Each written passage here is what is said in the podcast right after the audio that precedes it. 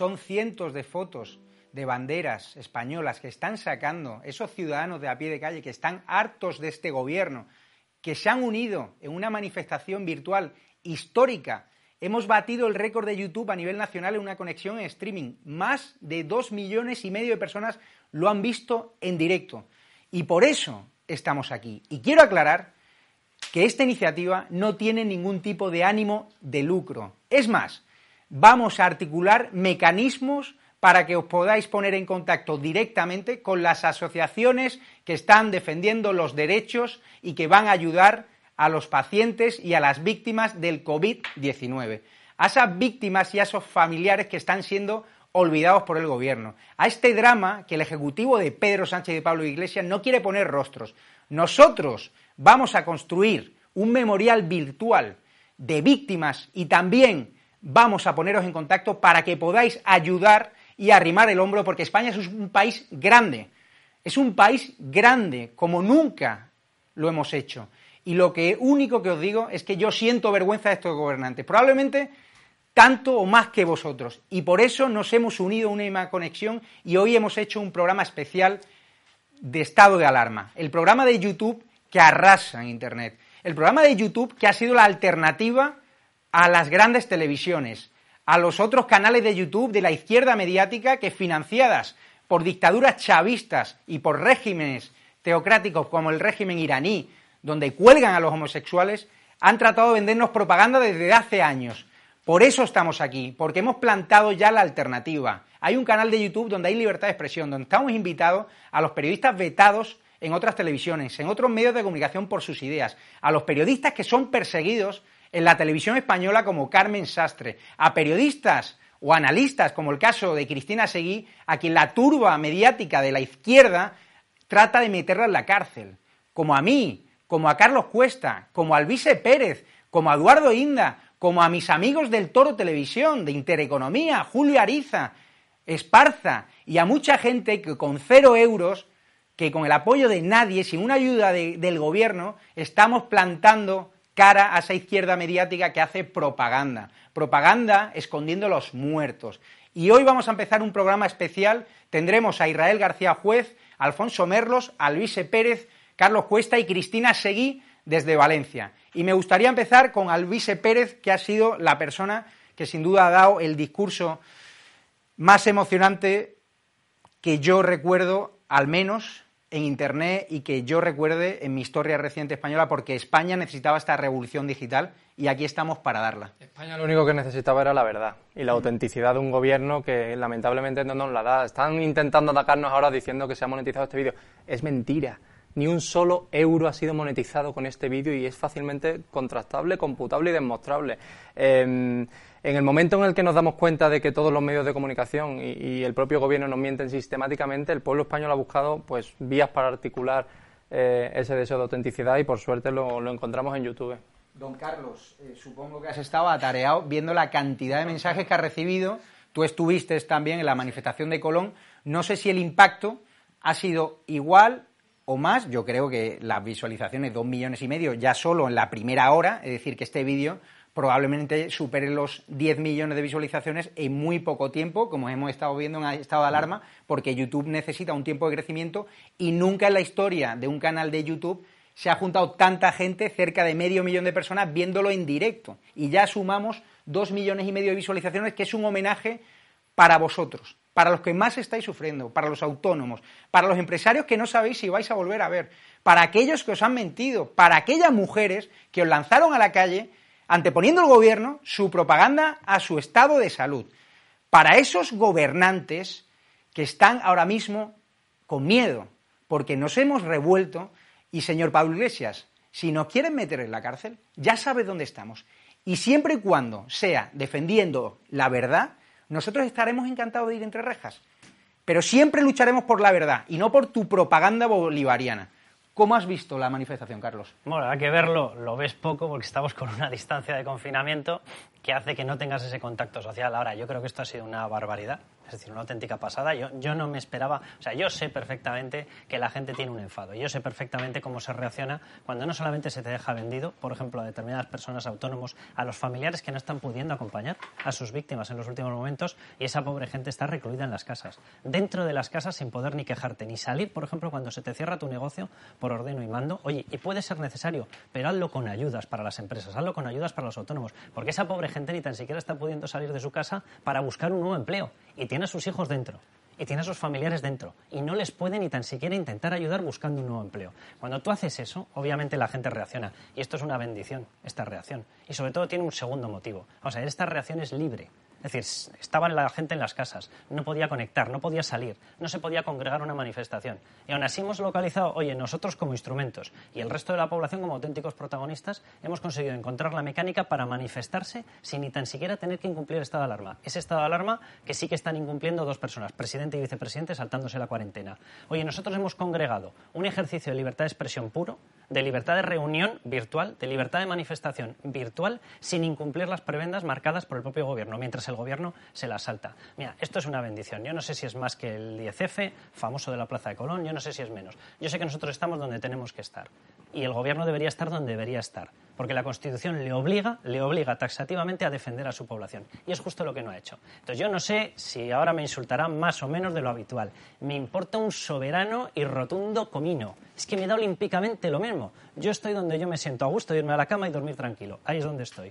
Lo hice el 10F, lo vuelvo a hacer ahora. ¿Somos muchos? Encantadísimos. ¿Somos menos? Encantadísimo. Es que me da lo mismo. Como si un día por defender derechos y libertades tengo que estar solo en mitad de la calle. Pues lo estaré, es que me da lo mismo. De hecho, fuiste muy atacado cuando fuiste a la manifestación de Colón y tuviste las agallas de leer ese manifiesto con María Claver y con Albert Castillón. ¿Esperas lo mismo mañana, que te ataque la turba mediática a la izquierda, el señor Ferreras, al Rojo Vivo? Porque ahora daremos paso a Ferrera. No, es una broma la audiencia. ¿eh?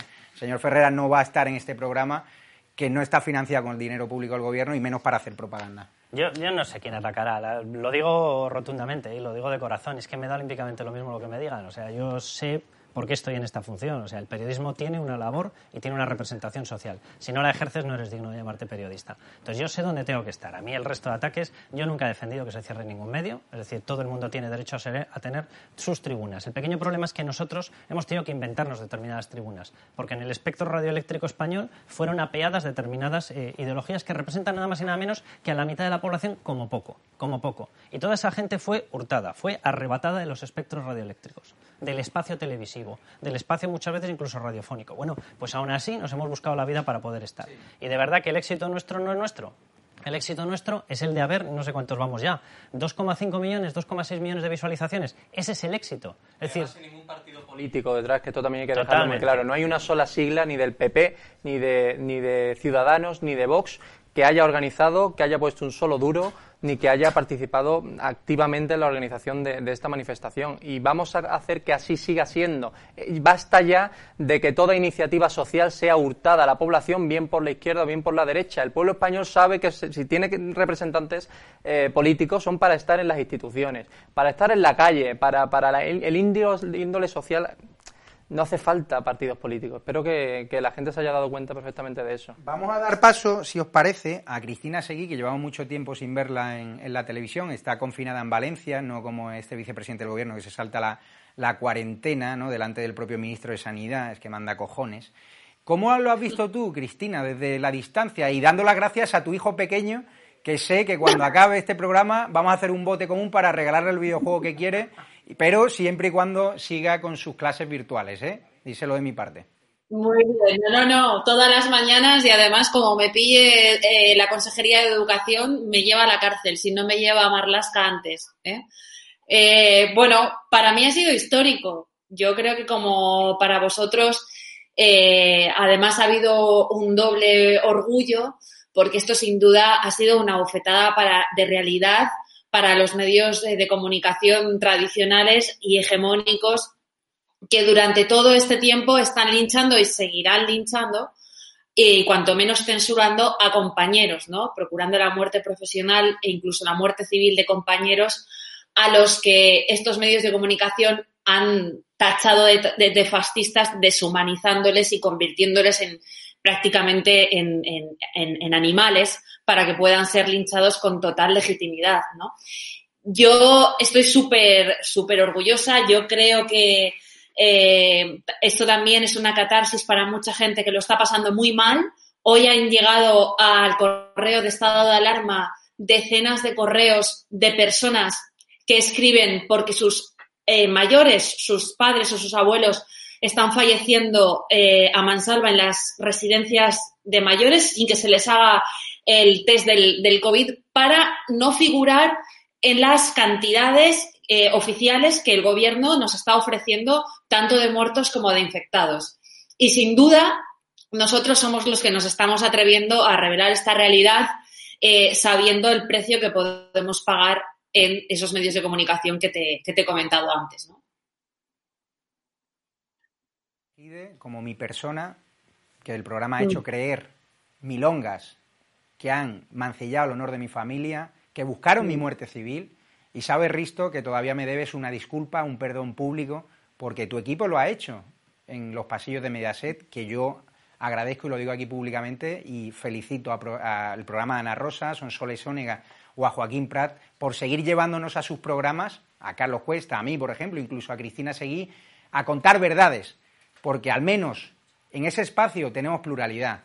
Y eso se lo quiero decir a los señores de la Sexta, que Chani Pérez Henares, al cual entrevistaba ayer en estado de alarma, se fue de la Sexta por principio, por convicción, porque no quiere participar de esa propaganda, ¿no? Pagada ahora o financiada o ayudada por el gobierno, por esos verificadores de la izquierda que solo verifican los supuestos bulos de la derecha y de la izquierda se olvidan. ¿Cuándo le vas a poner a Ana Pastor ese sellito de fake news a Pablo Echenique? Cuando se inventaba las noticias del coronavirus y decía que era como una gripe. ¿Cuándo se la vas a poner a Ferreras, a tu marido? Cuando relativizaba la importancia ¿no? del coronavirus, ¿no? Cuando él magnificaba al perro muerto por ébola y en cambio ahora nos decía del coronavirus o llevaba con tertulios a seguir las consignas del gobierno. ¿Por qué no nos lleva a Ferreras a la sexta? ¿Por qué? ¿Te da miedo? ¿Por qué siempre lleva a los, mismos? A los que te bailan el agua. Llévanos. Ahora que te paga el gobierno, llévanos. ¿No? Que te está ayudando, ¿no? Según he leído en algunos medios. Cristina, ¿tú esperas mañana un ataque visceral, por ejemplo, de Risto Mejide o Ferreras contra tu persona o contra nosotros? Y en ese caso, si se produce, ¿qué harías? Bueno, en primer lugar, no te van a llevar ni a la sexta ni nos van a llevar a nosotros, aunque yo desde luego no iría, porque eh, el dinero que les ha dado el gobierno eh, es precisamente para que no te lleven eh, a esa televisión. Yo, sinceramente, espero el vacío o el intento de vacío más absoluto por parte de unos medios de comunicación que se están jugando el prestigio, que, además hoy se han visto cuestionados en, lo más profundo de su profesionalidad y de, su ética como periodistas y que eh, únicamente durante todo este tiempo y sobre todo desde el 8M se han dedicado a eh, propagar ese relato del gobierno de que todo lo que ha pasado, de que más de 14.000 muertos y 40.000 no oficiales probablemente, eh, pues hayan sido víctimas de una catástrofe natural como si esto fuera un terremoto o como si esto fuera un, un tsunami. Esto ha sido en gran medida por la falta de gestión, por las mentiras, por la incompetencia, por el requisamiento comunista de material, por dejar a los policías y a los sanitarios ah, sin sus materiales para que se puedan proteger, mientras que, como he dicho antes en la manifestación, sus mujeres están pudiendo hacerse esos test por duplicado y hasta por triplicado. tú que has sido acusado por Ferrera de ser estercolero de la ultraderecha, tú que has puesto la cara ¿no? a esta manifestación digital que ha sido todo un éxito, y tiene mucha gente detrás, como nosotros. ¿Qué opinas de lo que se está hablando en las redes sociales? ¿Cómo están? ¿Ha sido trending topic la manifestación virtual? Ha sido varios trending topic a nivel nacional. Me gustaría aprovechar para decirlo por tercera vez, porque ni en la primera ni en la segunda Ferreras me respondió. Eh, Ferreras, si yo soy un estercolero, bueno, al menos del estercolero de la mierda sale vida, pero es que de tu programa solo ha salido muerte, solo han salido más de 15, 16, 18 mil muertos en España. Habéis mentido sistemáticamente, habéis ocultado información, habéis perseguido a periodistas que, no tenían una sola mota de, incredibilidad, como por ejemplo Cristina Segui, como por ejemplo eh, Negre, que lo tengo aquí sentado a mi derecha. Las redes sociales es el único resquicio de libertad que nos queda ahora mismo en España tras un duopolio mediático que controla a día de hoy el 85% del mercado publicitario. Es la única libertad que nos queda en los medios de comunicación. Twitter, Facebook, YouTube. Si controlan eso, si permitimos al pueblo español que, aprueben leyes para, para cortar, cohibir, coaccionarnos, amenazarnos y encerrarnos, adiós a la España libre tal y como la conocemos y hola a lo que quieren hacer, que es una, una Venezuela 2 en Europa y arruinarnos. ¿Crees, Carlos, que ha sido esto un antes y un después en lo que se refiere a la revolución cívica? Es decir, cuatro personas que se han juntado, que no tienen a partidos políticos dando la cara, ni apoyando, ni respaldando, más allá de que hayan podido apoyarnos públicamente en redes sociales, pero nosotros hemos querido que esta sea una iniciativa apolítica, sin ánimo de lucro y simplemente con el apoyo de esas víctimas que nos mandan mensajes a Estado de Alarma diciéndonos simplemente que les acompañemos en el velo, que no quiere ver ese programa de, cuarentena de esa televisión pública española de la morralla que están sacando. ¿Tú crees que ha habido un punto de inflexión y que muchos van a tomar nota después, sobre todo algunos productores que dicen, no, es que los programas constitucionalistas, solo hay espacio para la izquierda mediática? ¿Tú crees que van a tomar nota y vamos a tener más espacios. Hay un antes y un después también en la calle, en la movilización, en los partidos políticos. ¿Crees que han tomado nota hoy también Vox, PP y Ciudadanos a la hora de cómo afrontar la oposición que, queda? A ver, yo creo que ya estaban tomando nota. ¿eh? Yo creo que sí que se nota un cambio a lo largo del último año, dos años, tres años, se nota un, cambio muy potente en la política. Ahora, hay una cuestión aquí de fondo. Las, las sociedades, las democracias maduras son aquellas en las cuales la sociedad civil tiene voz directa. Es decir, no espera que le diga al partido de turno qué es lo que tiene que pensar. No, no, no. La propia sociedad civil se moviliza y dice abiertamente qué es lo que quiere que los demás representen. Por eso se llama democracia representativa. Por eso el pueblo soberano se representa a través de la soberanía nacional. Los partidos son instrumentales, los partidos no son impulsores. Entonces esto tiene que quedarle muy claro a la gente. Yo creo que la gente está tomando nota de esto claramente. Y la gente necesitaba, eso sí, un cauce y nosotros se lo hemos puesto. Ahora, aquí lo, lo importante es que en ese cauce un montón de gente ha podido decir lo obvio. ¿Qué es lo obvio? Vamos a decirlo claramente. Es decir, en estos momentos tenemos una auténtica disparada tasa de mortalidad en España que no corresponde a nuestro peso. Nos estamos llevando entre el 18 y el 20% de las víctimas mortales de todo el mundo y pesamos en la población mundial el 0,6%. Señor Pedro Sánchez, si de veras su argumento es cierto, si de veras usted está haciendo la misma gestión que todos los demás, explíqueme cómo un país que pesa en la población mundial un 0,6 se lleva el 18 o el 20% de las muertes mundiales. Explíquemelo. Si usted de veras, como está divulgando a través de sus argumentarios políticos, no ha hecho nada distinto de lo que han hecho el resto, explíqueme por qué usted tiene las diferencias de mortalidad que tiene con Alemania. ¿Por qué tiene incluso la diferencia de tasa de mortalidad que tiene con Reino Unido, al cual no deja de utilizar sus estribaciones mediáticas para poner a caer de un burro? Si es tan malo Reino Unido, ¿cómo somos nosotros que disparamos las muertes con respecto a ellos? Aquí han ocurrido muchísimas cosas. Y han ocurrido varias cosas que procedían de la Organización Mundial de la Salud, que alertó el 23 de enero y el 30 de enero. El 31 de enero, el responsable científico, por decirlo de alguna manera, de este gobierno, Fernando Simón, un día después de la segunda advertencia de la Organización Mundial de la Salud, salió públicamente a decir la famosa frase de no somos Italia, aquí a lo sumo tendremos algún caso aislado. Esa frase la dijo un día después de recibir la segunda alerta grave de la Organización Mundial de la Salud.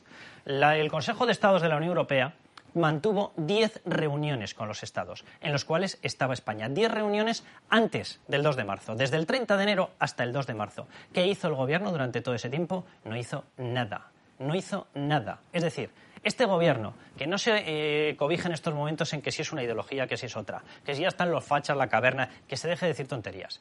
Quien está en estos momentos respaldando esta iniciativa nuestra es la población. Y la población sabe perfectamente que determinados gobiernos empezaron a comprar material antes y determinados gobiernos, el nuestro, empezó a, a comprarlo después. Por eso, cuando nosotros hemos llegado, no quedaban más que los proveedores fakes, porque el resto ya había sido acaparado por el resto de países. Ese es nuestro problema. Nuestro problema, y nosotros nos defenderemos, nosotros hoy, eh, nos hemos hecho periodistas para aprender a defendernos solitos. Somos como Mugli en mitad de la jungla. Bueno, pues vale, pues perfecto, es el papel que nos toca.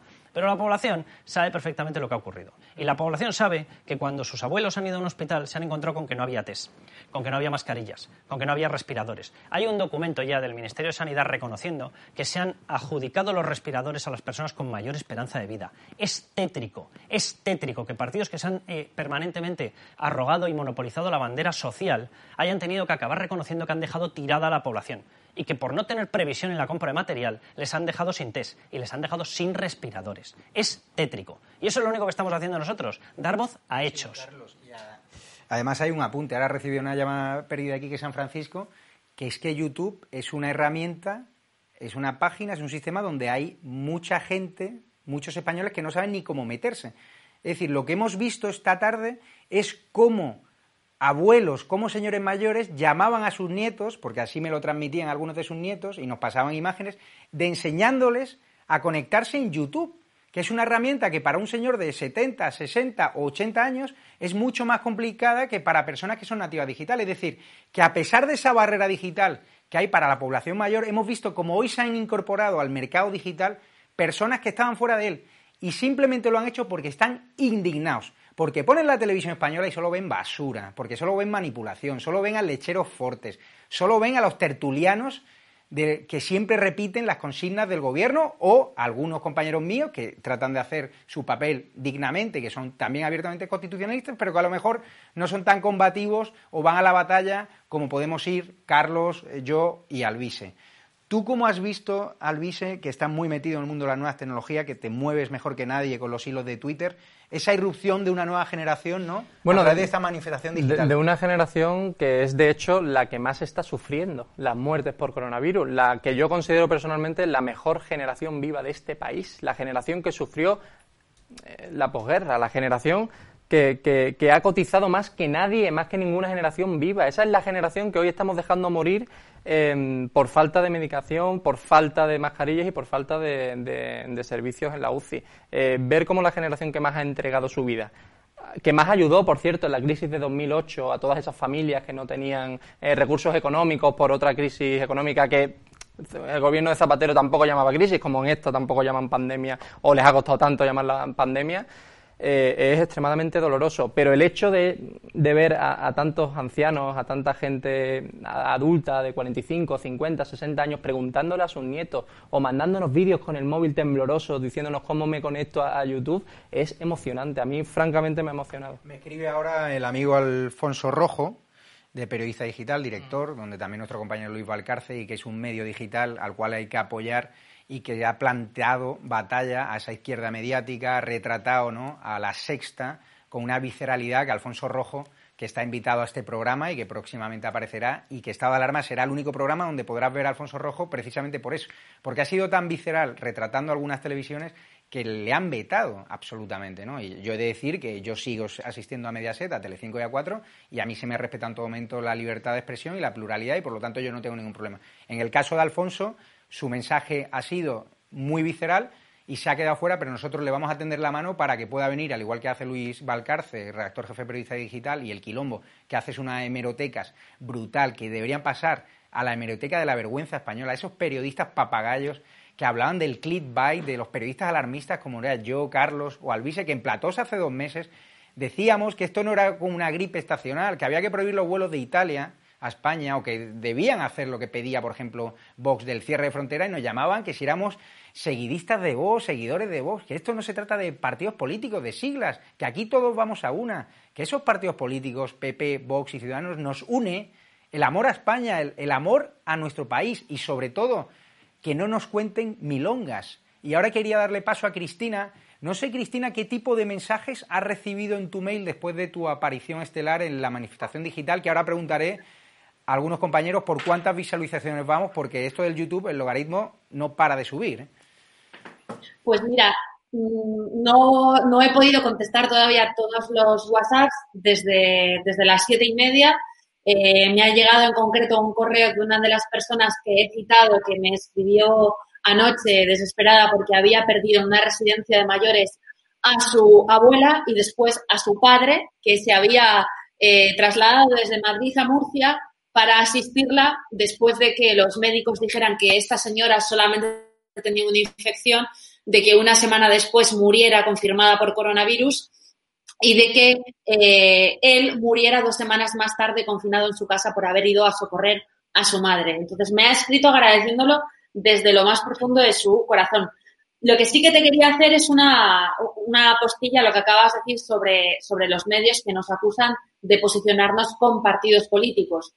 Yo siempre me voy a posicionar con aquel partido político que defienda la unidad nacional, la unidad de mercado, la libertad, que quiera acabar con los chiringuitos feminazis, eh, porque no estoy lo más mínimamente interesada en la neutralidad. Es decir, los periodistas, muchos de ellos que se escuda en la neutralidad para no tomar una postura, para no comprometerse, para no ir más allá y para declinar todo compromiso con la sociedad, que al final redunda en el bien común de verdad y en el interés general, son cobardes. Y a mí me interesa la gente valiente. Cristina, yo cuando me refería a que no hay detrás ningún partido, es decir, o que nos dicen que somos afines o seguidores, por supuesto, yo siempre voy a apoyar, mm. como bien has dicho, a partidos políticos como Vox, a partidos políticos como el Partido Popular, que dan la mm. batalla en el Congreso en defensa de nuestro país, en defensa de nuestros valores y que están arrinconando al gobierno, están arrinconando a Fernando Simón en sus mentiras, a, Pedro Sánchez, a todos los ministros que nos han mentido y que han hecho mentir a otros periodistas que son estómagos agradecidos. ¿Querías hablar, Carlos? No, que sobre todo, estoy, de acuerdo con lo que dice Cristina. Yo de verdad que es que además es que no, no perdería ni medio segundo en justificarnos. O sea, nosotros hacemos uso de nuestra libertad. Yo sé que hay gente a la que le cuesta entender esta palabra. Se llama libertad. Cuando no estás amamantado eres libre. Bueno, pues nosotros somos libres. Pues yo qué sé, pues si a alguien le molesta, pues ya sabe, le ha salido un grano en determinado sitio. Es así. Entonces yo es que no pienso malgastar, o sea, yo no me acerco a ningún partido los partidos, si se acercan a mi postulado, yo estoy encantadísimo de que vengan. Siempre lo he hecho. El 10F lo hice, lo hago ahora y lo haré todas las veces que pueda. Pero sobre todo hay una cuestión. Vamos a ver, lo que ha hecho este gobierno a lo largo de la crisis del coronavirus, crisis humanitaria y, y post-crisis económica que vamos a tener brutal, lo que ha hecho es un triple, un triple desafío a la realidad y una triple manera de dejar vendida a la población. Lo hizo en el previo, cuando tenía que haberse preparado para lo que lo venía. Bueno, pues no se preparó para la que venía, dejando desprovista a la población de test, de mecanismos de prevención, de capacidad sanitaria para atender, de solicitudes de ayuda internacionales, no lo hizo, de cierre de líneas de viajes para evitar el contagio, no lo hizo, porque tenía en mente que tenía que permitir el 8M una manifestación que era bandera suya. Esa fue la primera falla con respecto a la obligación que tiene de representación de la población. La segunda ha sido con todo el trato que ha dado ya cuando se veía que llegaba una crisis económica tremenda, hay que ser burro para decir que no se veía, por cierto, bueno, en el cual ha dejado vendidos a todas las pymes, a los autónomos y ha mandado un montón de empresas que son los auténticos creadores del empleo en cualquier país, las ha mandado a un cierre programado. Eso es lo que está haciendo. Y lo está haciendo intencionadamente, porque quien manda en estos momentos en la política económica es Pablo Iglesias. Ese es el que manda en la política económica. Y está mandando a nuestro tejido empresarial y a nuestro tejido autónomo y a nuestro tejido económico a un dique seco. ¿Por qué? Porque lo quiere amamantado, lo quiere subvencionado, porque es cuando ellos pueden controlarlo todo. Esa ha sido la segunda falla. Y la tercera, cuidado, es un desmontaje de la democracia clarísimo. Ha cerrado porque le ha dado la gana el 80-85% de la actividad parlamentaria, porque le ha dado la santa gana. Ha intentado amordazar a la prensa, le ha sometido incluso a ruedas de prensa en las cuales no se podía preguntar, más que tamizado a través de un secretario de Estado. ¿Pero de qué estamos hablando? Si parecía Cuba. Lo ha hecho intencionadamente. Ha aprovechado las tramitaciones para blindar en el CNI, en la comisión delegada del CNI, a Pablo Iglesias. Eso es lo que ha permitido. Ha mantenido abierta la actividad parlamentaria en la parte suficiente como para que sus socios, sus socios, Esquerra y H. Bildu, tramiten determinadas normas para desproteger penalmente a la monarquía. Eso es lo que está haciendo. Son tres fallas. Las dos primeras a la población, o mejor dicho, a la población en general, y luego al tejido empresarial y económico, y la tercera a nuestras instituciones. Esto no es casual. Y nosotros sí, efectivamente, abrimos la boca contra eso. Sí, porque yo quiero la situación que pactamos en la transición, porque yo quiero el sistema constitucional del 78, porque yo quiero la libertad, porque yo quiero medios, porque yo quiero un parlamento, sí, efectivamente, porque somos demócratas. ¿Qué novedad? Y somos libres. Pues sí, por eso hablamos. Vamos a dar paso a Israel García Juez, que es uno de estos periodistas que va siempre a Tierra Hostil, a TV3, cuando le invitan a cantar en las 40, ¿no? A personas como Beatriz Talegón, ¿no? Que por una sillita en TV3, pues siendo castellana creo que es, pues ha entregado al independentismo, ¿no? Israel, desde fuera y viendo que siempre estás en nuestra causa en los platós, siempre te peleas dialécticamente con los monederos, los maestres y compañía y que no te arrugas, y que me has pedido además que te presente no solo como periodista, sino como qué, Israel, para que lo sepa la audiencia. Pues ahora, ah, me coges eh, ahora mismo con el paso cambiado. ¿Qué, te, he dicho? Con, estos pelos, no te arrugas y no te peinas, ¿eh, Israel? me, ha dicho, la productora que te presente no solo como periodista, sino cabo de algo. Ah, cabo de, marinería, sí, yo es que hice la mili de manera voluntaria. Eh, sí, sí, te lo agradezco, Javier. Estaba precisamente ahora cuando se estaba escuchando, oyendo desde mi casa, la cacerolada que todos los días, eh, bueno, pues se celebra, digamos, la ciudadanía bueno, para ir un poco también eh, comentando esta, esta evolución, ¿no? Bueno, os, os, vengo siguiendo, preguntabais tú cómo se está viendo. Bueno, pues la verdad es que estáis preparando una bastante gorda. A mí me está llamando toda España y me están contando, bueno, todo tipo de cosas. Me cuenta un amigo, por ejemplo, eh, que, que, bueno, que su suegra que tiene un 30% de capacidad pulmonar por ser enferma de EPOC, una, una, insuficiencia respiratoria, bien que le han llamado a la seguridad social para pedirle que, que, ceda, digamos, su máquina de oxígeno a pesar de que la necesita a diario para, para respirar. Estamos viviendo, eh, Javier, una situación absolutamente anómala y yo creo que Carlos, eh, todos los que estamos aquí en este programa somos periodistas, lo está apuntando muy bien. Eh, en esta anomalía nos encontramos que, entre otras cosas, bueno, que ya no podemos preguntar, no podemos repreguntar. Y eso que ahora nos han dicho, no, pues finalmente la Moncloa accede a que los periodistas eh, puedan eh, eh, participar, como estamos haciendo en vuestro programa, en directo y repreguntar. Claro, porque 40 medios se habían dicho, señores, si esto no es así, nosotros vamos a dejar de ir, porque esto es una pantomima. Es evidente que Tigarate el otro día lo demostraba que eh, las preguntas se filtraban, se hacían más eh, amables. Tan es así que si os fijáis, en algunas de las respuestas del doctor extraño, realmente tenía ya preparadas la, las contestaciones porque las leía. Era una cosa sorprendente. Decir, ¿cómo puede usted estar leyendo la pregunta que se supone que nos iba a saber que, que se le iba a hacer? En cualquier caso, yo creo que ya, gracias a Dios, estamos más o menos, parece ser, estabilizando la curva y por tanto llega el momento en el que nosotros periodistas ejerzamos nuestro derecho a, a, preguntar y la ciudadanía empiece a darse cuenta de la diferencia que hay cuando tú tienes al frente de la nave y más en una situación de crisis a, a gente que no está preparada frente a otros, en fin, que puedan estarlo. Israel, Porque lo que está es, claro... ¿quién es, ¿quién es el doctor extraño? Acláranoslo. Pedro Sánchez Vale. y su y su y su O sea, el famoso Dr. Fake, vamos. Eh, claro es que esa es otra decir claro dice por qué dice usted que no están preparados hombre porque cuando tú analizas el gabinete y yo cuando compartía tu casa y lo decía por ahí cuando estaba en OK Diario decía oiga que el que casi todos los diputados de Podemos no han trabajado nunca ni tienen ningún tipo de preparación ni ningún tipo de trayectoria bueno pues eso eh, te daban un cornalón eh, y, y en fin te sacaban de otros medios de comunicación. No solo es la española la que, la que castiga, Javier Negre. Entonces, bueno, en sí. definitiva, la gente, la gente tiene que saber cuando tú tienes gente preparada al frente, que no es lo mismo que gestionen unos que, ge que gestionen otros. Y por desgracia nos hemos tenido que dar cuenta en la peor situación en la que está atravesando España. A Luis, eres una persona, un consultor político de los más listos de este país, que susurras a algunos políticos, algunos por amistad y a otros porque te apetece, ha recibido el ataque más visceral que yo recuerdo por parte de la izquierda mediática, contando también el mío el de hace unos meses, pero tú estás viviendo lo que yo viví hace unos meses, que buscaron mi muerte civil, que a ti te están tratando de humillar en la sexta continuamente, en el intermedio, en el rojo vivo. Ahora en el diario.es hemos visto como al hilo de lo que hacía Pablo Iglesias de denunciar ante la Fiscalía que hay una supuesta y falsa organización criminal que se dedica a esparcir bulos, tratan de apuntarte a ti. ¿Tú crees que te quieren meter en la cárcel?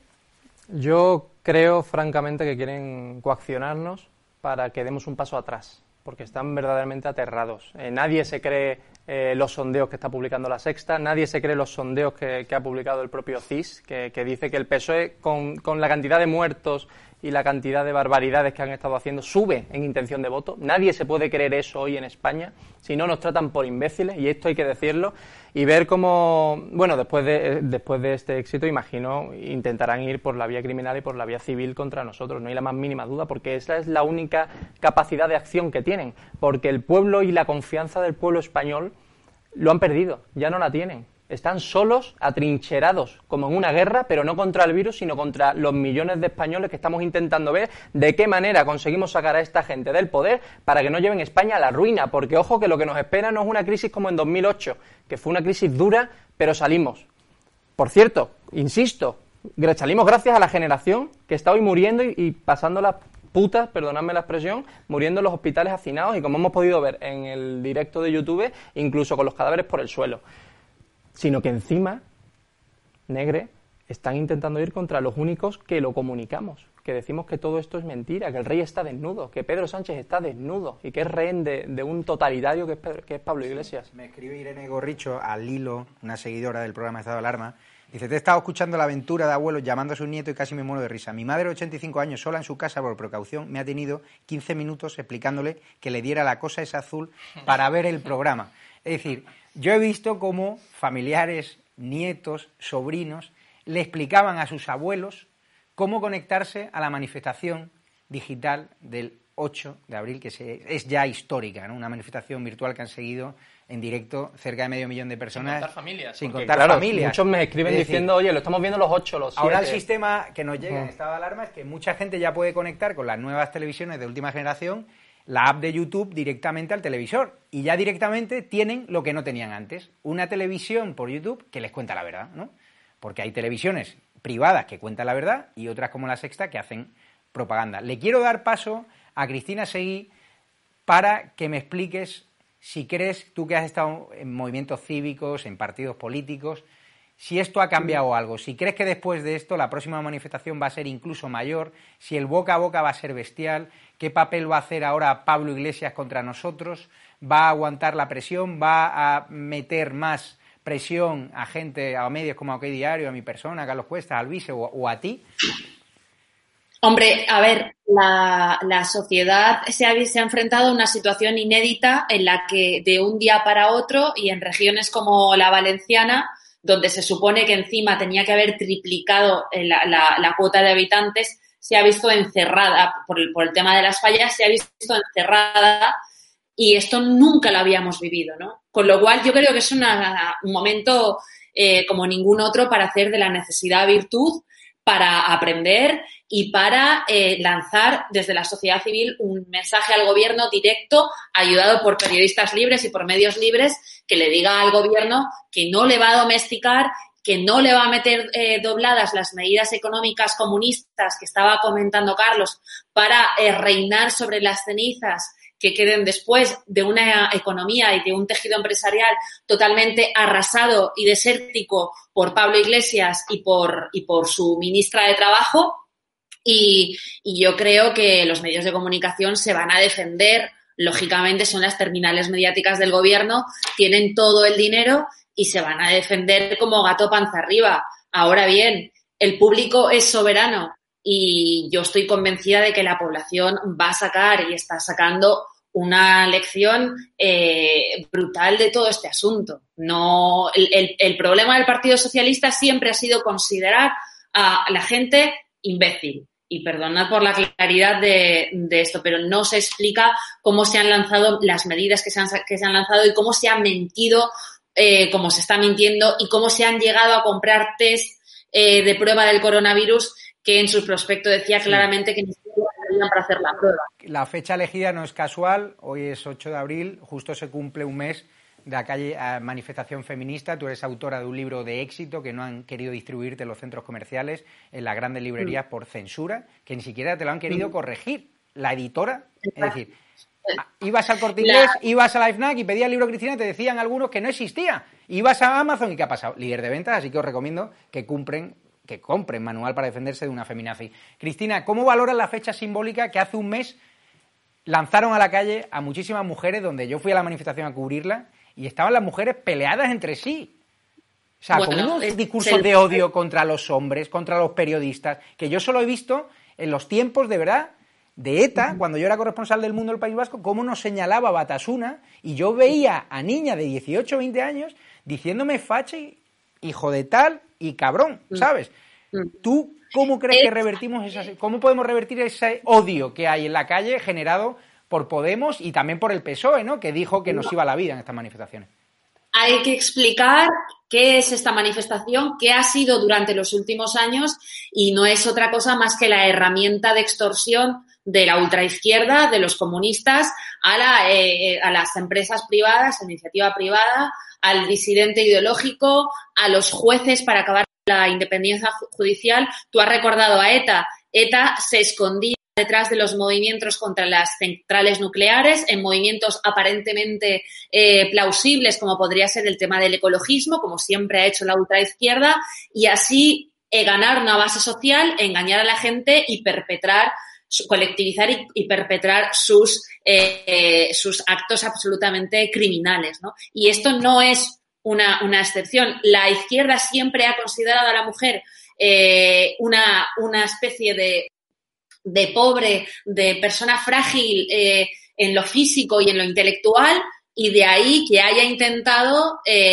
pues contarle todas las mentiras que le ha contado, de colectivizarla y de usarla políticamente. Y esto es ni más ni menos que lo que es el, el 8 de marzo. No es solamente una ocasión para criminalizar a los hombres y vivir y legitimizar todo el entramado clientelar millonario de estas asociaciones, entramado millonario que podía haber ido a la sanidad desde diciembre cuando fue avisado el gobierno de lo que iba a ocurrir, sino que también es una forma de acabar con otras mujeres y con periodistas libres y es una causa bajo la que o detrás de la que se esconden. Le doy el turno de palabra a Carlos Cuesta, que quería también sacar su valoración del 8M y, de todo el carrusel de mentiras ¿no? que nos ha lanzado el gobierno con el coronavirus. yo eh, nunca le voy a quitar el derecho a cualquier persona dentro de la Constitución y de la ley no se lo voy a quitar uno porque no puedo, dos porque en la vida defenderé eso. O sea, soy un absoluto liberal y defiendo la libertad de cualquier persona para salir a la calle a defender dentro de la Constitución el respeto a las leyes lo que cada uno quiera. ¿Cuál es el problema en el que estamos? El problema es que a Cristina Segui, por decir lo contrario, se la ha intentado borrar del mapa. Entonces, ¿dónde está la libertad de expresión? Es decir, ¿alguien sí puede congregar a 120.000 personas para hacer un revival de la lucha de clases llevado a un enfrentamiento entre hombres y mujeres? Yo lo digo abiertamente, yo nunca pediré que eso se quite, pero ¿por qué hay que borrar a Cristina Segui? O sea, ¿qué es lo que pasa? ¿Qué es lo que está ocurriendo con esta dictadura silenciosa? Que los que no eh, forman parte de este establishment tienen que ser borrados, tienen que ser aniquilados socialmente. Esa es la dictadura que tenemos ahora. Y yo le pido a la gente, y se lo pido abiertamente, es decir, una democracia no puede ser una cuestión pasiva en la que solamente eh, vamos un día cada cuatro años a depositar una papeleta en la urna y a partir de ese momento cerramos nuestras ansias políticas. No es verdad. Todas las democracias recogen una cosa que se llama sufragio pasivo y sufragio activo. Y claro que tenemos que ser activos en política. Y la forma de serlo es participar en este tipo de iniciativas y decir claramente que por mucha dictadura silenciosa o mediática que se quiere imponer, hay una forma de pensar que cada uno defiende, que está dentro de la Constitución y dentro de las leyes, que es totalmente legítima y tienes todo el derecho del mundo a expresarla. Yo, simplemente por repartir o por explicar cómo se ha repartido el espectro de voto en España a lo largo de los últimos tiempos y que me diga la gente si esa representación aparece en los medios de comunicación o en las corrientes opinativas que imperan en nuestra sociedad. 11,2 millones de personas votaron centro-derecha-derecha. 11,2 millones de personas, no voy a decir centro-izquierda porque no había centro-izquierda izquierda o extrema izquierda. Y unos 3 millones, 3,2 millones de personas votaron separatismo. Oye, en ese espectro debería haber exactamente el mismo cauce de opinión y de libertad de expresión para una persona de derechas que para una persona de izquierdas. Y no es real. Y cuando tú no puedes ejercer ese derecho de expresión, no es que nosotros seamos de aquí o seamos de allá, no, es que los otros son de determinada manera. Y no es una manera ideológica. Se llama una manera de apropiarse del poder. Se llama una manera dictatorial de interpretar lo que es no una democracia, sino una implantación de sus ideas. Y eso es lo que está ocurriendo aquí. Entonces yo le pido a la gente que este tipo de iniciativas no se puede quedar en casa callado. No, hay que participar. La democracia exige de la participación activa de la gente. Llevamos soportando muchísimo tiempo en el cual se nos ha dicho que, porque tú sacas la bandera de España, eres un facha. Toma ya, que se lo expliquen esto al panorama político en Francia, donde desde la izquierda hasta la derecha, hasta la extrema izquierda, todo el mundo va con su bandera. ¿Somos fachas o somos antidemócratas, antidemócratas por llevar una bandera? Estamos todos locos. Cuando defiendes los símbolos nacionales, no es que eres un tío antiguo y retrógrado, perdón. Ese símbolo nacional, ese rey, representa a todos te guste o no te guste, está votado por la norma que consiguió más de un 80% de respaldo en toda España. Por cierto, la comunidad autónoma donde más respaldo consiguió, Cataluña. Más de un 90% de respaldo a esa Constitución. Dicen, pero es que no lo has votado. Oiga, ¿y quién ha votado determinadas cosas que ocurren? Como la implantación de determinadas ideologías de género. cuando lo hemos votado? Ah, si es el rey, no cuenta. Si es la bandera, no cuenta. Ahora, si es la ideología de género, sí. Se nos ha intentado decir cómo tenemos que pensar, cómo tenemos que educar a nuestros hijos, qué periódico tenemos que leer, qué televisión tenemos que ver, cómo tenemos que opinar con respecto a la relación entre hombre y mujer. Oiga, perdón, por amor de Dios, que lo que yo defiendo es la libertad, pero eso sí, luego te sacan la libertad de expresión para hablar de Baltonic, un personaje que fue condenado por decir que donde tenía que estar la gente del PP, donde tenía que estar la gente de otros partidos, eran furgonetas ardiendo. Eso es libertad de expresión. Ahora, si te pones un cinturón con la bandera de España, eres un facha. Pues yo lo siento mucho, pero además yo y un montón de gente. Y este programa y este movimiento y esta manifestación lo ha demostrado. Hay un montón de gente que no acepta ya que se le imponga un silencio a una determinada opinión. No lo acepta. Eso no es facha, eso no es retrógrado. Se llama defensa de la libertad. ¿La libertad es retrógrada? Yo pensaba que retrógrado era el manifiesto comunista, que lo hicieron en 1848. Eso sí que es viejo, eso sí que es casposo, eso sí que es retrógrado. Eso sí que es aniquilador de la persona y aniquilador de la libertad. Nosotros defendemos la libertad, cada uno que haga lo que quiera con ella dentro de la Constitución y dentro de las leyes. el coronavirus es un drama, o sea, no sé cómo vamos a salir de esta, pero lo único bueno que ha tenido el coronavirus, y mando un fuerte abrazo a todas esas víctimas, a todos esos familiares, es que España ha despertado. Ha despertado ante la mentira. Una clase periodística entera de la izquierda mediática ha quedado retratada. No han pedido perdón, todo lo contrario. Siguen haciendo apología de la propaganda, siguen siguiendo las consignas del gobierno. Pedid perdón, Ferreras. Has equivocado, has equivocado. Por un perro por ébola, miraste al PP y trataste de provocar dimisiones a Rajoy. Trataste de cambiar un gobierno por un, perro por ébola, por Excalibur. Lanzasteis a la calle Podemos a un montón de algaradas. Es decir, Podemos tuvo su 15M, el gobierno ha tenido su 8M. Y España, la España que despierta, la España que ha despertado, tendrá su 8 de abril. Y ahora quería darle paso a Israel, porque hablaba Carlos de lo que se sufre, ¿no? Cuando vas a un plato de televisión y permiten llamarte facha directamente. Y tú no le puedes llamar comunista. Te regañan. Yo lo hago, ¿eh? Pero Israel, yo he estado con él en alguna publicidad donde has tenido alguna enganchada con uno que fue la mano derecha de Zapatero, que te llamó de todo. Y claro, me gustaría que lo relatases, Israel, aquí en audiencia, ahora que no nos escucha nadie.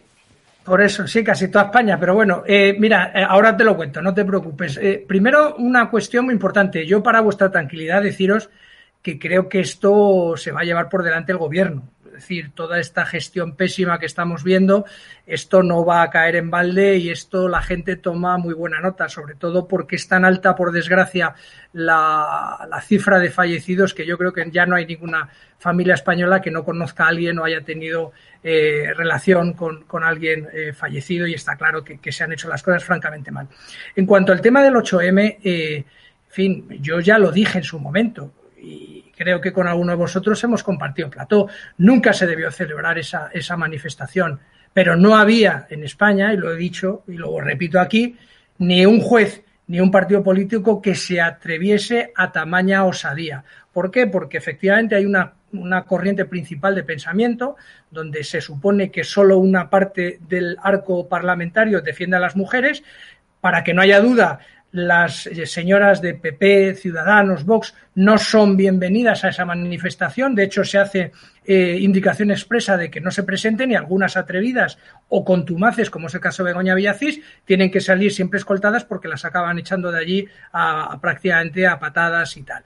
Por tanto, bueno, pues eso. Allí vimos que no se, durante la manifestación, que no se podían besar, eh, que no dejaban que se besaran entre ellas, gente que llevaba guantes, gente que trataba de, de mantener la distancia. A pesar de eso, bueno, pues ha ocurrido lo que, lo que ha pasado, ¿no? Eh, eso por un lado. Y luego, por otro, en cuanto a lo que me decías, bueno, pues eso sí, eh, en fin, hay, siempre se ha hablado de, la superioridad moral de la izquierda, una cuestión que yo no ni comparto ni, ni entiendo. Hay gente que parece que olvida y por eso tampoco les apetece demasiado leer, bueno, pues cómo ha sido la historia reciente de nuestro país. Olvida también que, y es lo que estamos viendo en este gobierno, que socialistas y comunistas siempre han estado enfrentados, siempre se han llevado muy mal y no han podido gestionar nunca nada bien porque, porque tienen dos prismas de enfoque absolutamente diferenciado. Y luego sí, en cuanto a lo que me decías, bueno, pues eso, efectivamente, gente que, que a diferencia de nosotros, que podemos tener más o menos ciertas carencias o, ciertas eh, eh, eh, mm, querencias o ciertas filias, pero en cualquier caso, a lo mejor hasta fobias, yo no discuto, pero en cualquier caso, de nosotros ninguno ha militado en ningún partido, bueno, pues se presenta efectivamente en un plató un señor que ha sido jefe de prensa del, Partido Socialista Obrero Español y te empieza a contar una serie de historias, te insulta y te, y te, y te bueno, te, trata de convencer de cosas que no son, básicamente para venderte la burra de que en la España de Franco había campos de concentración, o sea que es un absoluto disparate, que se llamaran así es una cosa, la gente no, puede confundir esto con lo que pasaba, por supuesto, en Alemania ni parecido, y encima tiene las santas narices de eso.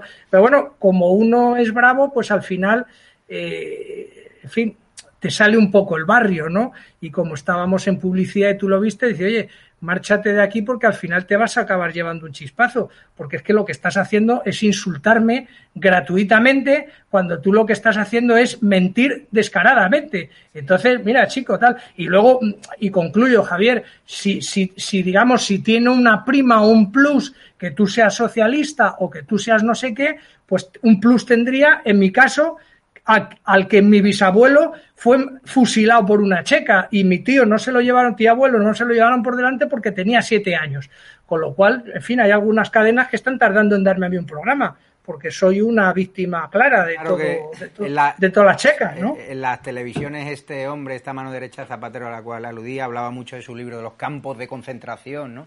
Que hubo durante el franquismo, pero cuando le preguntábamos por Paracuellos el hombre no sabía qué responder, ¿no? Porque esto quiere una memoria histórica selectiva, ¿no? Y desde la memoria histórica selectiva, lo que quiere siempre la izquierda, no se construye un país, porque reabren heridas. O sea, este gobierno del PSOE nos ha tratado de invadir nuestras casas con, sacando los restos de una momia como Franco, que te puede gustar más o menos, te puede parecer execrable lo que hice, a mí me lo parece, pero dejar a los muertos tranquilos y sobre todo quitarle las calles y quitarle esos homenajes a la pasionaria y a esos líderes de esa izquierda, de los rojos, que ordenaron también matanzas. Y no volvamos al pasado, tenemos un desafío como Cataluña, miremos el presente ahora con el coronavirus, salvemos a las familias, no contemos mentiras, unámonos, no volvamos al pasado, a las rencillas. Alvise. A mí me gusta decir dos cosas. Em, la primera, disculpar otra vez por porque nos lo estáis escribiendo en los comentarios, el delay que hay en el vídeo, etcétera. Em, pero subrayemos que esto ha sido con ínfimos recursos, con muchos voluntarios. No lo ven ustedes, pero tras las cámaras hay cuatro personas que han dedicado su tiempo y su esfuerzo en que esto no falle y ha ido francamente bien y, son personas que se entregan, pues igual que todos, por una causa, ¿no? que es la libertad, la libertad de España. Y lo segundo, Negre, es que estoy recibiendo literalmente cientos de emails y muchísimos son de votantes y familias socialistas de toda la vida que te narran cuando empezaron a votar al, al, PSOE hace más de 20 y 30 años, que están hartos del PSOE. Sí, bueno, Corcuera es un, es un gran tipo, pero es que además, ¿dónde está la ideología en morir? Es que yo, de verdad, el día que lo entienda, o sea, este gobierno nos ha pretendido convencer con respecto al 8M de que una movilización de la Iglesia Evangélica tenía que ser anulada dos días antes, el 6M, porque por lo visto, si vas a una movilización de la Iglesia Evangélica, contagias. Ahora, si ibas a la del 8M del feminismo radical, por lo visto el feminismo radical inmunizaba. Lo digo según el criterio científico de este gobierno. ¿Por qué la del 6M había que anularla y la del 8M no? Es que no entiendo absolutamente nada. O sea, que salga Fernando Simón, que ya está tardando en explicarnos científicamente por qué la del 8M no contagiaba porque era feminista y la de la Iglesia Evangélica sí contagiaba porque era religiosa. De verdad que no lo entiendo. O sea, nos han intentado convencer de determinadas cosas que evidentemente es imposible creértelas a menos que lleguemos a la conclusión obvia y evidente de que este gobierno antepone su sectarismo y sus intereses y sus banderas políticas con respecto a la protección de la gente. Y en eso no hay ideología. Y en eso tenemos que estar todos. Gente de izquierda, gente de derecha, gente de centro. Yo evidentemente que tengo mi adscripción. No lo ocultaré nunca, jamás en mi vida. Yo soy liberal y pertenezco a un espectro de derecha. Totalmente. Digo, por si alguno tenía alguna duda, después de no sé cuántos años diciéndolo, le desvelo la gran caja de las sorpresas. Bueno, y tengo todo el derecho del mundo a serlo y tengo todo el derecho del mundo a intentar convencer a la gente de que venga hacia mi campo. ¿Por qué? Porque estoy convencido de que es lo que trae más prosperidad a las naciones. Por lo tanto, puedo hacerlo y debo hacerlo. Pero que me diga a determinadas personas que están totalmente no adscritas, sino pagadas por determinadas orientaciones ideológicas, que vengan a decirme a mí en qué participo o no participo, es que no os quiero explicar exactamente en qué no cajón eh, deposito esas críticas. precisamente los problemas técnicos, porque ha sido tal el aluvión de personas que se han metido en el mismo momento y también yo creo que también los malos hacen siempre su trabajo, ¿no? A la hora de poder colapsar, ¿no? YouTube me escribe mi gran amiga Isabel, que tiene un bebé precioso, que residen en Marbella, que es una gran trabajadora, una community manager, con mi amigo Manuel Vilariño, que les mando un fuerte abrazo, que su familia, su padre, su madre en este caso, falleció en una circunstancia muy complicada no hace mucho y, y recemos también por ella. Me dice Isabel, por cierto, que sepas que mi madre ha intentado conectarse a la manifestación y le decían, evite ver este programa de nuevo. Y si a mi madre le ha pasado, le habrá pasado a muchas personas más. Enhorabuena, 500.000 personas, estamos con vosotros, seguid así. ¿Ha pasado eso? Esto ha pasado, y literalmente tengo más de 950 emails en apenas una hora y media. Y muchísimos, los tres o cuatro que he podido leer, son básicamente diciendo lo mismo, Javier. Eh, no hemos podido conectarnos, el link daba error, el servidor de YouTube, eh, por lo que sea, nos ha cargado, etcétera. En fin, ha habido muchísimo más de medio millón de personas y esperemos que muy pronto, quizás no ya tan online, eh, lo demostremos.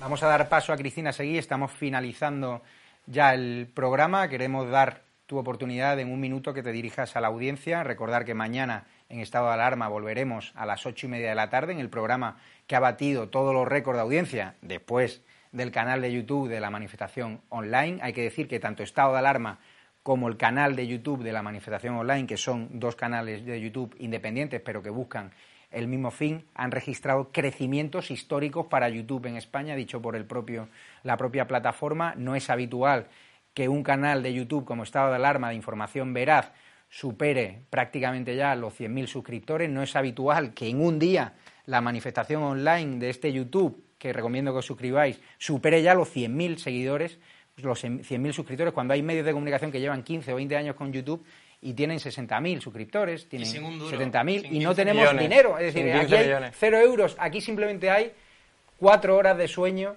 todos los presentes aquí, gente que trabajamos por nuestro país, por velar a vuestros seres queridos, por apoyaros, por estos momentos de confinamiento estar con vosotros. Y por eso todos los mensajes de apoyo que nos enviáis a través del correo estado de alarma tv.gmail.com los leemos y tratamos de contestaros, porque estamos con vosotros. Y vamos a luchar por desalojar a este gobierno de la mentira, por desalojar a Pedro Sánchez, a Pablo Iglesias y a todo este gobierno social comunista y que sean los jueces los que decidan dónde le ponen por sus presuntas negligencias. Cristina, te dejo un titular muy orgullosa de lo que ha ocurrido hoy, eh, muy dispuesta a seguir pagando el precio de la pérdida económica de las tertulias, de la censura en las tertulias de los medios hegemónicos con tal de representar a la gente y que sigan pensando que somos personas honestas y personas que le representamos. Y como tú dices, yo me considero una persona comprometida, no neutral, que entiende que para la supervivencia de esta nación y de todos sus ciudadanos es necesario echar a este gobierno de, donde está, de la presidencia del gobierno. un titular rápido. No se te ha escuchado. Viva España, que es lo que más les jode.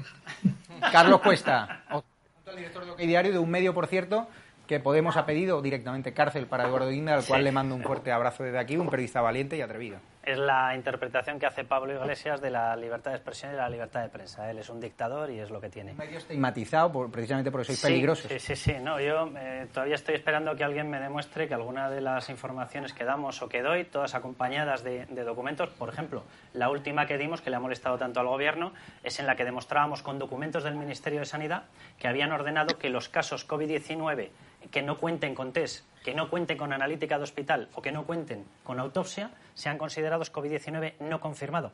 Hay un pequeño problema. No se hacen test, las analíticas están totalmente colapsadas en los hospitales y han prohibido las autopsias. Y los registros civiles, que están colapsados. Con lo cual, ¿cómo va a ser COVID-19 eh, confirmado? Pero bueno, independientemente de eso, de verdad, es muy importante lo que ha ocurrido hoy, es muy importante que la gente mantenga este pulso y yo le diría una cuestión o le diría una cosa a todas las personas que nos estén escuchando de una ideología o de otra. Defender tu país no tiene ideología. Defender tu país es defenderte a ti mismo. Defender la vida, defender a las personas, defender que un Estado tiene que proteger a su gente, no tiene ideología. Significa simple y llanamente defender tus derechos y libertades. Esto, la izquierda se ha llenado sistemáticamente la boca diciendo que, eran ellos los que lo representaban. ¿Lo representan ahora?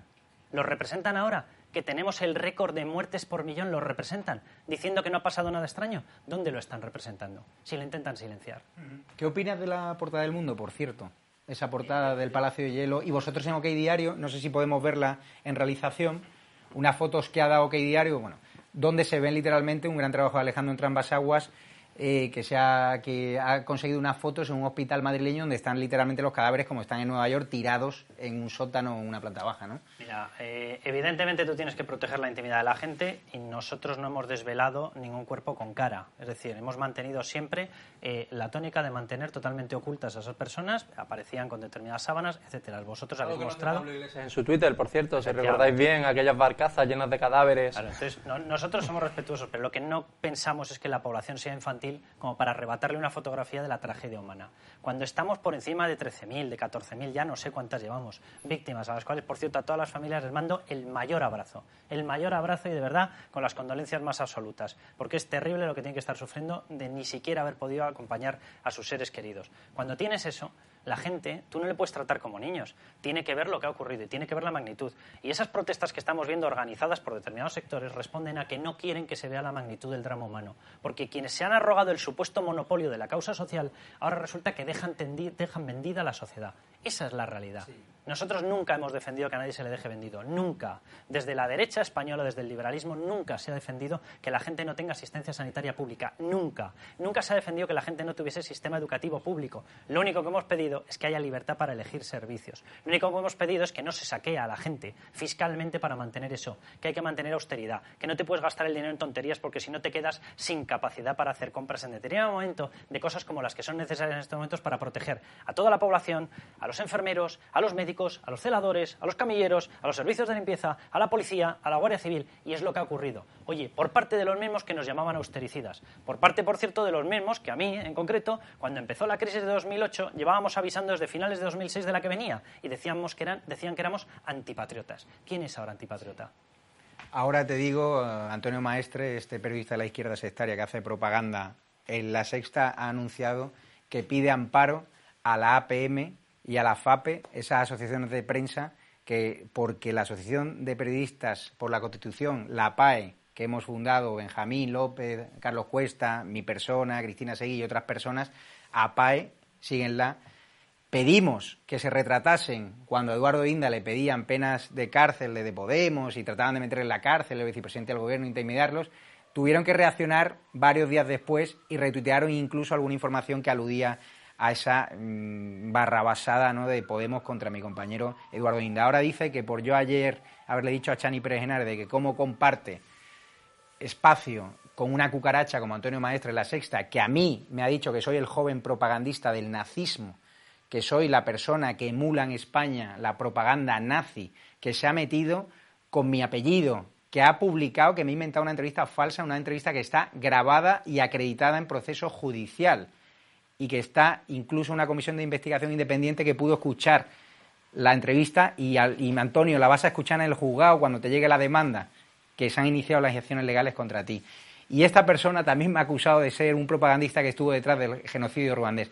Este tipejo está pidiendo amparo a la FAPE y la APM. Así que a ver qué hace la FAPE y la APM. Esos tribunales éticos que tiene la FAPE, donde la izquierda mediática no para de denunciarnos continuamente cuando no pueden con nosotros por la vía legal, porque OK Diario, a mí, en el mundo, no paran de bombardearnos a, demandas, o sea, nos meten 30, 40, 50 demandas, porque buscan nuestra muerte civil, buscan condenas desfavorables, y ahora por eso quieren controlar la Fiscalía, porque no solo quieren meter en la cárcel a políticos, no solo quieren meter en la cárcel a enemigos suyos, también quieren meter en la cárcel a periodistas. Y quieren utilizar la fiscalía que controla la amiga de Villarejo o la antigua colega de Lola Delgado, ¿no? La fiscal, para eso, para amedrantar a los periodistas y para que muchos compañeros que no han querido estar hoy aquí por miedo, porque se lo hemos ofrecido a mucha gente, pues ahora se lo piensen de nuevo, porque ahora muchos de ellos se han arrepentido de no haber estado aquí. Nosotros vamos a seguir siendo los mismos, incorporaremos al grupo a cuanta gente quieras y os pondremos en contacto también con las asociaciones de víctimas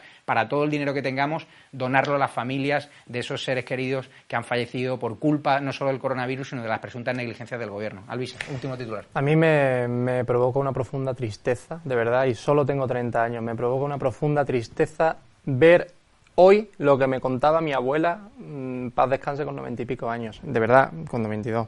Me, me produce tanta tristeza ver cómo este país se está rompiendo a pedazos porque unos no quieran cumplir y hacer cumplir la ley, porque no entiendan que, de verdad, cuando veo países con un pueblo unido que, que, que suma y que juntos eh, buscan un fin, me pongo muy, en fin, me, me, da muchísima envidia, porque aquí estamos tirándonos los trastos de cadáveres muertos hace más de 70 y 80 años. Seguimos con batallas decimonónicas que para mí son tan antiguas como para mis abuelos las guerras carlistas. ¿Por qué no superamos de una vez todo este frentismo, todas estas amenazas, todas estas coacciones entre bloques ideológicos? Somos libres por fin, dejamos de ser esclavos de ideologías de izquierdas y de derechas y entendemos que el país o lo conducimos todos juntos o se va a pique. Ojalá comprendamos de una vez que esto no va de meternos querellas o demandas, que esto no va de insultarnos unos a otros, que esto no va de nada de eso, que es que el país se va a pique si no unimos marras. Pues Muy frustrado. vamos a despedirnos por hoy. Mañana regresamos en estado de alarma a las 20.30. De verdad, estamos muy orgullosos de que España haya reaccionado, de que España se haya revelado frente a la mentira de algunos medios de comunicación, frente a las mentiras del gobierno y se hayan unido en torno a ese canal de YouTube de Gobierno de Dimisión con cerca de 500.000 personas en directo y que ahora ya llevaremos, si no me equivoco mal, cerca ya de las 3 millones de visualizaciones, una auténtica barbaridad. Y ahora recuerdo que estamos trabajando la construcción de un memorial virtual para que todo aquel familiar de un fallecido por el COVID-19 mande su foto y dé su autorización expresa para poder publicar esas imágenes en un memorial virtual, porque nosotros tenemos que aprender también de esos países que saben honrar a sus muertos, porque estamos en un país donde el gobierno quiere esconderlos, donde el gobierno quiere convertirlos en una fría estadística, en un porcentaje, en una curva, como decía Fernando Simón. Y eso no lo vamos a dejar.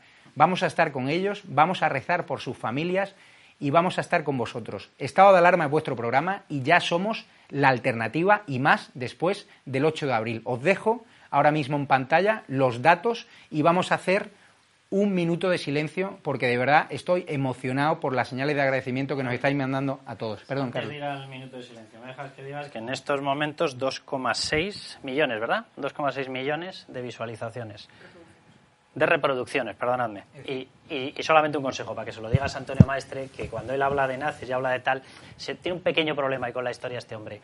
El nazismo bebió del fascismo y recondujo el fascismo italiano. El fascismo italiano lo montó un señor llamado Mussolini, gran líder socialista. Lo digo simplemente por ir aclarando y desmontando determinadas cuestiones. Explícaselo a Antonio Maestre que, le, que le vendrá bien saberlo. ¿Te refieres al de Miguel Lacambra, al que impulsó un periodista falso, una cuenta fake desde la marea, desde ese medio que va hablando de ética periodística, para colarnos un supuesto artículo donde decía que el 8M no había tenido nada que ver con la multiplicación de casos por coronavirus, cuando eso ya está demostrado, cuando hay informes de Moncloa que advertían de los riesgos y Moncloa miró para otro lado y nos alentó a ir a esas manifestaciones, nos permitió ir al Congreso de Vox, porque Vox ahí no tuvo ninguna culpa.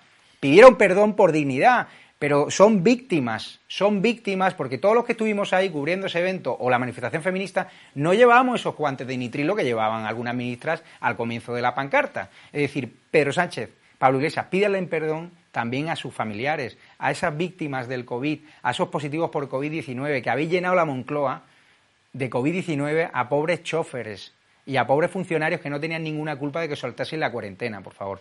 Y, y espero que os recuperéis a todas las personas que están atravesando ahora momentos difíciles, tanto económicos como que son víctimas de, la enfermedad, que salgáis adelante y a todas las personas que se debaten entre la vida y la muerte, mucho ánimo y a sus familiares también. Vamos a guardar un minuto de silencio, rezaremos por las almas de esas personas que no han podido ni siquiera despedir a sus familiares en esas fotos tétricas de mm, funerarias, de personas, de tres familiares, un cura, y no queremos eso. Nosotros le vamos a poner rostros y por eso hemos lanzado esta iniciativa. Guardemos un minuto de silencio mientras veis el correo electrónico donde podéis mandar lo que es estado de alarma gmail.com y respetaremos siempre su intimidad y todos los datos que vosotros nos pidáis. Lo único que queremos ponerle es cara a un drama, a un drama que podría haber sido al menos minimizado si hubiésemos tenido un gobierno a la altura del pueblo español. Muchas gracias y comienzo el minuto de silencio.